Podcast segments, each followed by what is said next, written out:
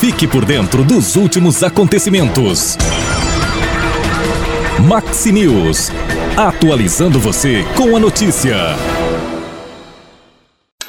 Cotações do mercado financeiro. Mais de 3 milhões de veículos da frota paranaense estão com irregularidades na documentação, de acordo com o Departamento de Trânsito do Paraná, o Detran. Atualmente, o estado tem 8 milhões de veículos. O calendário para o pagamento do imposto sobre a propriedade de veículos automotores, o IPVA, 2023 começa em 19 de janeiro. Contudo, a qualquer momento é possível quitar débitos de anos anteriores. Para ter o certificado de licenciamento anual, o CRLV, documento obrigatório a todos os condutores de automóveis, é necessário estar com IPVA e multas quitados para ter acesso às informações de pendências e também às guias de pagamento dos débitos. O cidadão precisa entrar no site da Secretaria de Estado da Fazenda. E a contribuição mensal de microempreendedores individuais dos mês é calculada com base no salário mínimo. Com o reajuste nesse mês, a contribuição previdenciária passará a ser R$ 66,00, 5% do salário mínimo, considerando, é claro, né, o valor de 1.320 que ainda deve ser oficializado por meio de uma medida provisória. Já o meio do caminhoneiro pagará R$ 158,40 de contribuição previdenciária, 12% do mínimo.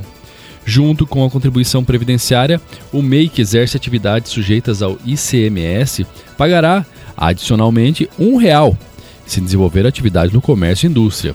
Quem exerce atividades sujeitas ao ISSQN, prestador de serviço, pagará mais R$ 5,00. No caso de ter que pagar dois impostos, o valor sobe para R$ 6,00. E o Bovespa teve queda nessa quarta-feira, né? Seu primeiro. Uh, perdão. A, a, alta, né? E o Bovespa estava acostumado a falar em baixa, né? Foi o seu primeiro dia de ganho, né? O, o Bovespa estava em queda. Nessa quarta-feira teve seu primeiro dia de ganho fechando em alta de 1,12% aos 105.334 pontos. O principal índice da Bolsa Brasileira, após cair mais de 5% nos dois primeiros dias de mandato do novo presidente, repercutiu principalmente notícias internas e conseguiu ter uma performance melhor do que registrada pelos principais benchmarks americanos.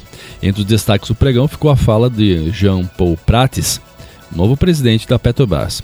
O dólar ele fechou estável, né, ao real. Nesse momento ele está em R$ 5,45, o euro R$ 5,78. Na cotação agrícola, soja R$ 172,00 com 70 centavos a saca, milho R$ 79,80 a saca e trigo R$ 92,00 a saca. Cotação é da Coamo, lembrando que pode sofrer alteração no período. Maxi News. Você ligado com as últimas informações.